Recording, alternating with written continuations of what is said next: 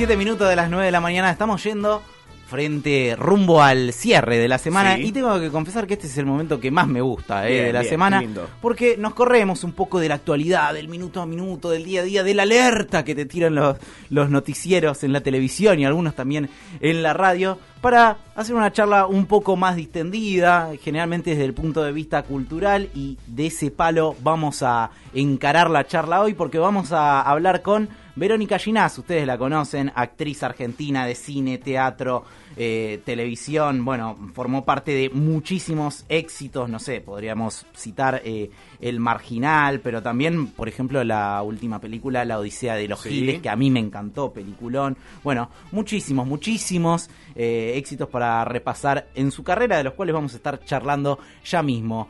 Buen día, Verónica, ¿cómo andas? Andrés Lerner te saluda. Hola, hola chicos, hola Andrés, ¿cómo les va? Bien, muy Bien. bien. Gracias, gracias por el contacto, Verónica. Y ahora, además de, de bueno, todo- todas estas eh, cuestiones televisivas y del cine que también vamos a repasar, también furor en las redes sociales un poco. Y sí, la verdad que, que estoy muy contenta con eso. Perdón que a la mañana me agarré un poco de tos. Sí. No, todo bien. Eh, estoy contenta, sí. eh, bueno, eh, con la cuenta de Instagram ya, ya venía como hacía bastante. Perdón. Este, pero bueno, ahora se agregó mi canal de YouTube que le estoy poniendo un poco de gas ahora con, con, con la cuarentena obligatoria. Claro. Estamos todos tratando de, de buscar formas alternativas de, de ganarnos la vida, ¿no? Claro. Y este y bueno pude tener más tiempo para dedicarme a hacer videos para para hacerlos qué sé yo más cuidados para todo eso y la verdad que estoy contenta porque hubo una respuesta impresionante no solamente el número que decir bueno me subieron los seguidores cosa que todo el mundo quiere y está Sí. bueno y todo sino también como la la respuesta humana digamos lo que porque qué sé yo los seguidores está bien pero hay un montón de gente que tiene un montón de, de seguidores, pero hay algo que, que yo siento que a mí me enriquece mucho y me da mucha alegría, es que la gente agradece, agradece que, que la saque, que le saques el mal humor, que la saques de la depresión, eh, que de, de pronto poder reír abiertamente y a carcajadas, eh, según dicen, les hace como un bien inmenso. Claro. Y eso para mí es muy, eh, muy reconfortante. Ahora est- estaba pensando, ¿no? Con respecto a esta situación, es loco porque eh, quizás tu, tu pulsión de hacer videos en las redes sociales surgió más de una cuestión espontánea, ¿no? Hace algunos años eh, estábamos pasando momentos como muy, muy, muy complicados, eh, no, no, no había quizás mucha visibilización en términos artísticos de esa situación y quizás surgió de eso y hoy es una herramienta, como recién lo decías, para poder subsistir, pero en el momento que surgió, surgió quizás más espontáneo, ¿no?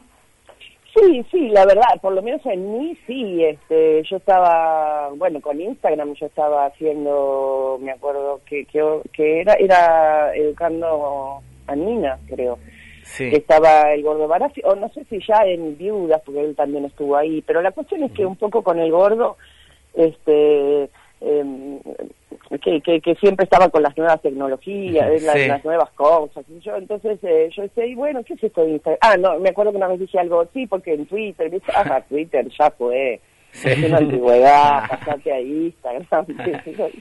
bueno, a ver cómo es eso, qué, qué pasa. Bueno, me hice, me hice una cuenta de Instagram, me publicaba fotitos, y después en otro encuentro me dice, no, pero las fotos no, no garpan, lo que garpa, si vos querés tener más seguidores, es, es video, qué sé yo. Y de- entonces dije, bueno, a ver, y como estaba con en Educando a Nina, con la peluca del, de, me, de la mecha y toda producida, y en las tiras, como ya se sabe, hay mucho tiempo muerto, mucha Claro. espera, que a mí eso me enloquece, porque soy una persona ansiosa y no soporto perder tiempo.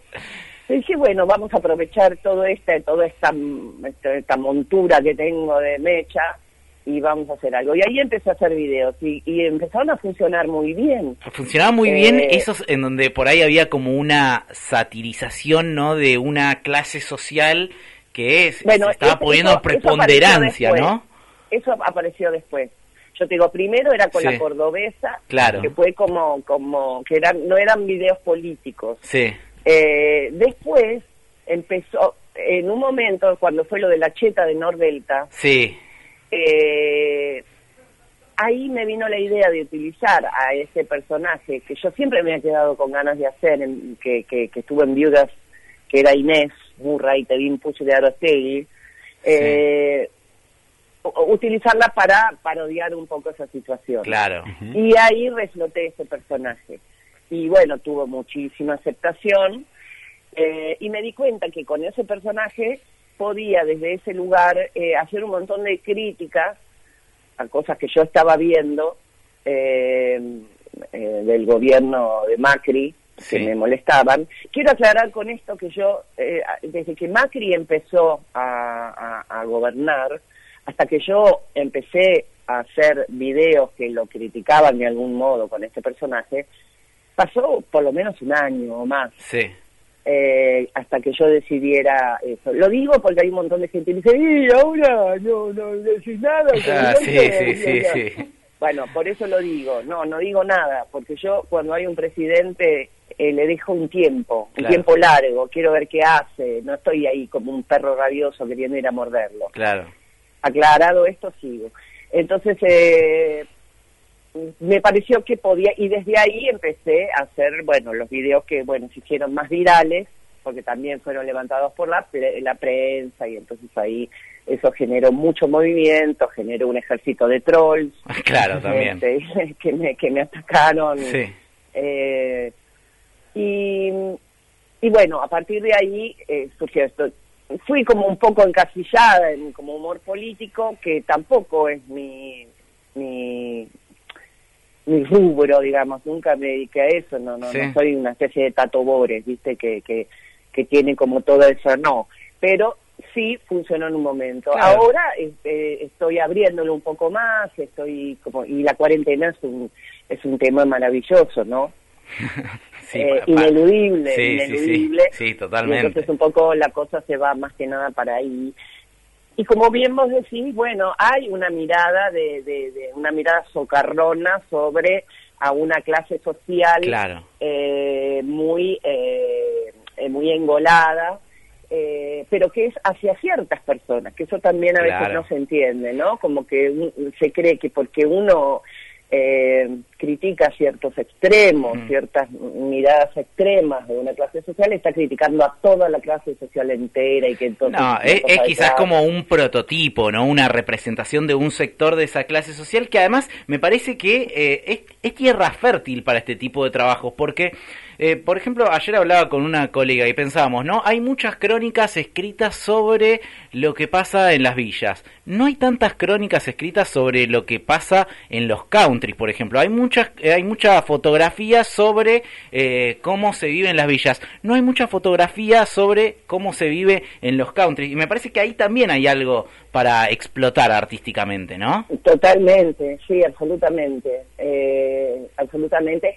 Y también digamos que es más fácil, porque una cosa es hacer una parodia sobre un concheto extremo y qué sé yo, y otra cosa es hacer una parodia en este momento, como están las cosas, con un pobre extremo, ¿no? Claro. Este, eso también, digo, ahí el humor no, entra más difícilmente, porque, digamos, eh, pero eh, pero me parece que todo es necesario digamos todo es bueno para, digamos eh, parodiarlo a veces eh, porque es una manera de de, descargar de, de, sacar eh, dolor de sacar un montón de cosas y eso no quiere decir a la vez que en otros momentos no se lo tome en serio no yo yo creo que que hay como en estos tiempos que se están viviendo de pandemia y todo, se, está polarizando mucho todo, se está extremando mucho todo.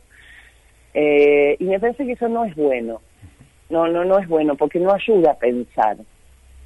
Eh, y me parece que, el humor es una forma de distanciarse de la emocionalidad que a veces se hace no poder pensar y, y volcarte hacia un extremo u otro me parece que, que eso pone una distancia y que puede servir para no estar tan eh, fanatizado en tus pensamientos o en, tu forma de ver las cosas. Claro. Vero, ¿cómo estás? Fabricio Copres te saluda. ¿Qué tal, Fabricio? Bien, bien. Eh, el otro día, bueno, el viernes pasado justo hablamos con, con Lalo Mir y hablábamos de la adaptación, ¿no? Porque él estaba haciendo también el programa por, por Instagram, por vivos, y hablábamos de cómo era adaptarse y cómo, y cómo iba cambiando. Y él decía que, bueno, que esa adaptación ya se venía elaborando, digamos, hace varios años. ¿A vos de además de, esto de los tiempos, de cómo cambia de pasar de televisión a red, eh, te, sentís también un cambio desde la idea del humor de, en las redes? O sea, ¿sentís que tenés que hacerlo de otra manera, ese humor? ¿Llegar a otra manera a la gente? Sí, sí, sí, sí, porque bueno, uno vive permanentemente adaptándose a todo, porque la vida es, cambiante, entonces lo, lo que uno hace, y digamos, lo que hace un ser inteligente justamente es adaptarse creo que cuanto más poder de, adaptación hay, más inteligencia hay. Eh, eso por supuesto. y, y, y, las redes sobre todo, que es algo que además cambia tan rápidamente, tan rápidamente. Cuando vos dijiste, bueno, ahora ya yo me siento que el Instagram más o menos lo tiene, sale TikTok y te cagaron otra vez. ¿Te metiste en ese mundo ya?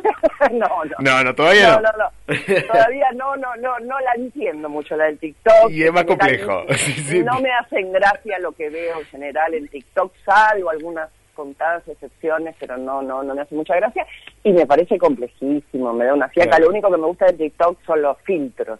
Claro. Que tiene filtros divertidos. Pero bueno, con esto te quiero decir, todo el tiempo está cambiando todo. y, bueno, uno va ahí adaptándose como puede.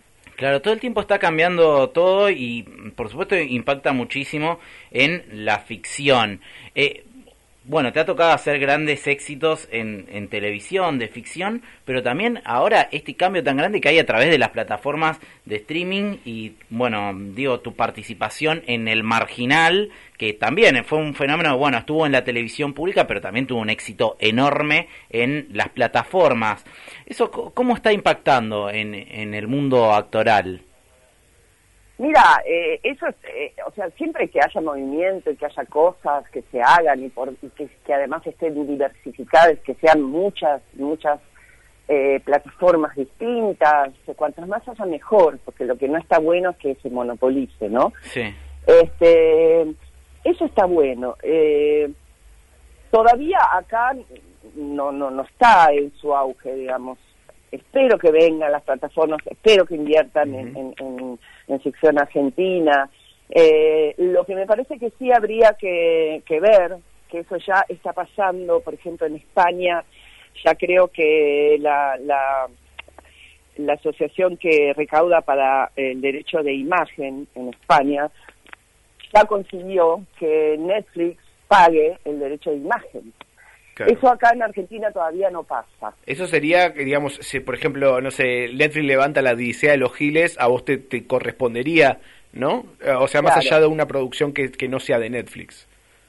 Claro, claro. Simplemente el derecho de imagen como pasa acá con los canales. Claro. Que de algún modo eso es eh, como el como la, si te dijera, la jubilación a la cual podemos aspirar los actores. Sí, sí, sí. Em, pero bueno, eso todavía acá no pasa. Entonces, por un lado está buenísimo, pero por otro lado hay que ver eso, porque es importante también para nosotros. El otro día leía una entrevista que te habían hecho en la época de la Odisea de los Giles y hablabas de mm, eh, el miedo que te generaba que eh, Darín, que era uno de los galanes, digamos, de la película, tenga una eh, compañía, esté, esté, casado con una, una, persona más grande, ¿no? Porque siempre decías que los, a los galanes le ponen mujeres jóvenes al lado. Eh, ¿viste? Vos que tenés experiencia ¿ves que, que va cambiando el paradigma de la figura de la mujer? Eh, no sé si va cambiando. Eh, a ver, tu pregunta, vos lo que me preguntaste es si, si yo creo que, que es, ese paradigma de siempre de galán con una mujer más joven ha cambiado. Sí. No, no, no creo que haya cambiado demasiado todavía. Creo que en este caso, eh, en esta película daba para, para que fuera así, para que este eh, pero pero creo porque la historia era determinada historia mm. y también no, no no digo que no haya habido películas sino hubo una película donde Darín y Morán eran pareja que yo cuando lo vi dije, mira, mira qué bien. porque, claro, porque si no, eh, o sea, nunca, en general son parejas 15, 20 años menores. Sí, sí, hace poco hubo también una Este, situación con una serie de Netflix sobre ese mismo caso. Una, una persona de, de unos 50 años tenía una pareja de, de menos de 30, ¿no? Que era la mujer. Eh, y se había, había puesto un poco en discusión por eh, este tema, por eso me parecía interesante esa definición que habías dado. Sí, sí, a mí me parece que, que eso es así, que en general creo que no sé por qué tiene que ver, por, por- qué sé yo, porque los galanes piden eso y porque Ujú. quieren que, que haya mujeres más jóvenes, porque eso también lo, lo, lo rejuvene, no sé, digamos, hay todo un tema que obviamente si lo vas buceando y lo vas viniendo de, viendo de dónde viene y lo termina en, en un poco de machismo, ¿no? Este, como algo, una situación como medio, ciertamente medio injusta, que es que hoy leí un tuit de eso que decía el hombre envejece y se pone interesante y, y no sé qué, y la mujer eh, se pone vieja y antigua, ¿viste? Claro, claro. Este, entonces, algo de eso hay. Eh, y por supuesto, atravesado con que para la mujer es muy cruel la exigencia estética Sí. y que tiene que verse joven y que tiene que verse sin arrugas y que tiene que tener los labios de un tamaño y el pelo así, así. Y, bueno, toda una cantidad de, de exigencias estéticas que para el hombre no hay. Claro. Y, y, tam- y también pienso en eso en cuanto al rol de la mujer haciendo humor, ¿no? Porque eh, quizás solamente se salía de, este, de ese estereotipo de mujer más joven con, con protagonista más grande eh, para la mujer que hacía humor. Digamos, si era humor era como el único, eh, digamos, el, el factor externo que podía tener a ser una mujer heteronormativa, bella y, acompañante del principal. Exa- exactamente. como Este, que era, era el permitido es hacer humor, entonces. Claro, claro, sí, sí, eh, exactamente, digo, sí, sí. Yo, yo a veces me pregunto, ¿será que, que me queda el humor? Porque no, no, no, no tengo como esa belleza para, para ser la heroína de la historia y además tampoco tengo esa voluntad de cuidado personal de la estética. Yo soy una persona muy, muy poco coqueta, que muchas veces he salido a actuar sin mirarme al espejo y después veía como tenía la- el maquillaje y me quería cortar la cabeza. Este, entonces, a veces digo, no creo, porque eso realmente no, no, se lleva ¿no? en, en la sangre, se llevan... Pero a veces un poco digo sí, porque la comodidad de no tener que estar pendiente de esto del pelo, yo a veces veo actrices que están tan, tan pendientes que se, se maqui- las maquilla la maquilladora, después ellas también Sí. se retocan y después se ven y a cada rato se están mirando el, Y, y ahí tenés otra desigualdad, porque la verdad es que los varones no, no, no estamos obligados a, tener esa película, ¿no? en ese sentido. No, Y- los varones llegan al canal 10 minutos antes de grabar, Claro. le pasan un, un polvito así, así, y ya están listos. Pero, ¿sabes qué es terrible, y Verónica? la, que a y la veces... mujer está con, con una peinadora que te tira del pelo Claro. y Sí. una cosa caliente que te quema y que te da los rulos.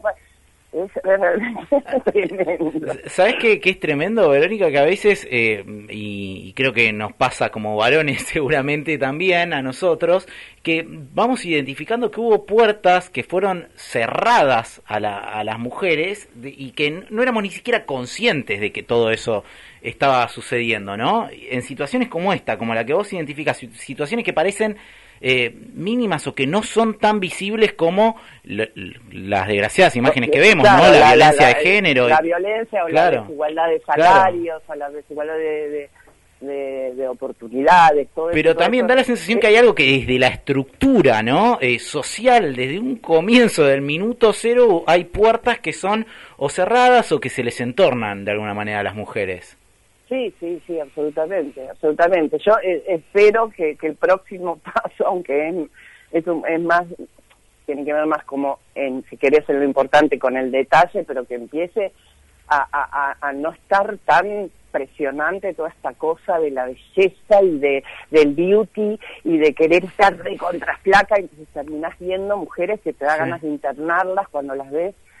Eh, viste está tan eh, tan normada normada no sé en cuanto a lo que es la belleza cómo debe estar la mujer y todo y todas las cosas que debe hacer ves mujeres que gastan fortunas en, en, cosas que no sé si hacen efecto, qué sé yo. Es como por ahí una cosa más de un vicio, que tiene que ver con un vicio, como si fuera ir a jugar al, al, bingo. Pasa que da la sensación que es también como una exigencia, porque uno hace un zapping por los canales de televisión y, por ejemplo, las mujeres que conducen o que están al frente de, un programa de televisión, el 99% tienen que estar todas lindas, esplendorosas, flacas, ¿no? Y de hecho hubo una discusión esta semana que me parece que fue que es interesante ¿no? Que hablaban sobre, no sé si lo viste, las conductoras de Canal 26, sobre... Sí, una que estaba en tetas. Claro, una que estaba en tetas, pero ahí el punto me parece que más que caer sobre cómo la chica se quiere o no vestir es, digamos, la, la visión que hay de, un canal de televisión con respecto a eso, ¿no?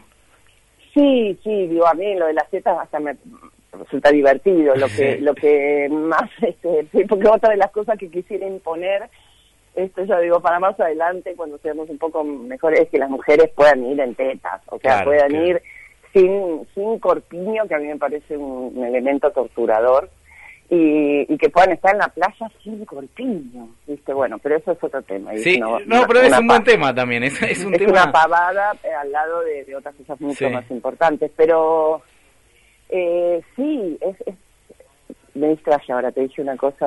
No, estamos como con la bajada que hay. Para mí, en realidad, ahí en el centro de la cuestión no es cómo fue vestida la chica, sino la visión que hay eh, por parte de un canal de televisión o de varios canales de televisión de que tiene que representar una mujer en pantalla, ¿no? De la sociedad entera. Claro. De la sociedad entera. Sí. Eh, sí, sí, sí, sí. Pero bueno, eso, ¿con qué? No hay con qué darle, creo que, que sí, bueno, hablando de eso y tratando de concientizar, pero bueno, es lo que es la, es la que nos tocó, pero sí, está muy, muy, este, con, y, y además que a veces todo esto va en contra de la salud, porque porque estas mujeres laquísimas, estas mujeres que están todas operadas, bueno, cuántas cuántas mujeres han muerto por ponerse este, cosas, por lipospirarse, por no sé qué, digo, creo que no se tienen mucha conciencia de, de, todas las víctimas también que se cobra ese, ese, esa visión, esa exigencia eh, para con la mujer y también ahora se está un poco haciendo extensiva al hombre, pero mucho menos. Bueno, me parece que evidentemente también son eh, discusiones que, que, va a abordar todo este colectivo de actrices argentinas que obviamente no están visibilizando un montón los casos de abuso que hay en el ámbito cultural, que también están pidiendo por el aborto legal, pero eh, me parece que es un tema que también eh, seguramente van a, van a poner en debate fuertemente, ¿no?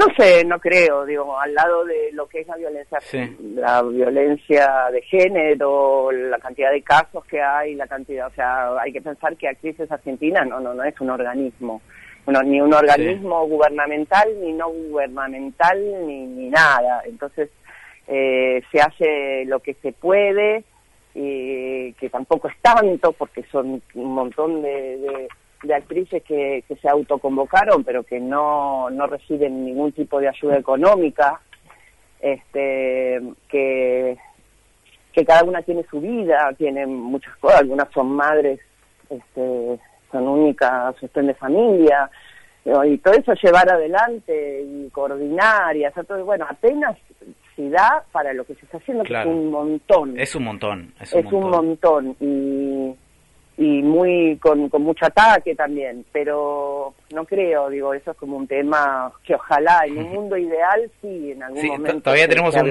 par de pasos antes para dar, ¿no? claro, sí, sí. Y, uno de los pasos... Lo puedo, estar diciendo yo acá con vos, pero no, no, no, no llevaría seriamente a tratar. Uno, uno, de los pasos importantes, y lo digo porque además te veo en, la foto que recién estábamos publicando en el Twitter con el pañuelo verde, este año sería importante, ¿no? La sanción de, de finalmente de la legalización de la interrupción voluntaria del embarazo. Sí, sí, se podría decir que fue un año ganado y no perdido, porque realmente con, con esto que está pasando, eh, sí, por favor, una buena, que, que, que haya algo para el lado de la justicia este sí sería muy importante ojalá ojalá se pueda, no sé, se pueda comprender, como que yo siento que hay como una parte de, de la sociedad que está muy cerrada a pensar, a, está muy fanatizada, muy tomada por, por, por, por ahí, por ahí, por, por, por los dogmas, ¿viste? Este, pero que ni siquiera pueden pueden escuchar un poco, ¿no? Como que hay una guerra así, guerra de, de, de, extremismo, ¿no? Que es lo que veo un poco en toda la sociedad y en todos los ámbitos. Claro totalmente. Pero que hay dos, dos, dos, fases muy muy opuestas que están todo el tiempo en guerra. Sí, en donde muchas veces vale más la posición que los argumentos directamente, ¿no? Exactamente. Esa es la que, que muchas veces queda. Pero te agradecemos muchísimo este contacto y por último pedirte, ¿no? Para todos aquellos que quieran seguirte en redes sociales, ya que estás teniendo una actividad muy fuerte, ¿cómo pueden hacerlo? Mira, en Instagram mi cuento se llama arroba soy y en, eh, canal de YouTube es Verónica Ginás Humor. Verónica Ginás Humor en YouTube. Ginás con doble L, eh, el del lluvia. Mucha gente que todavía me pone Ginás con G. No, no, no.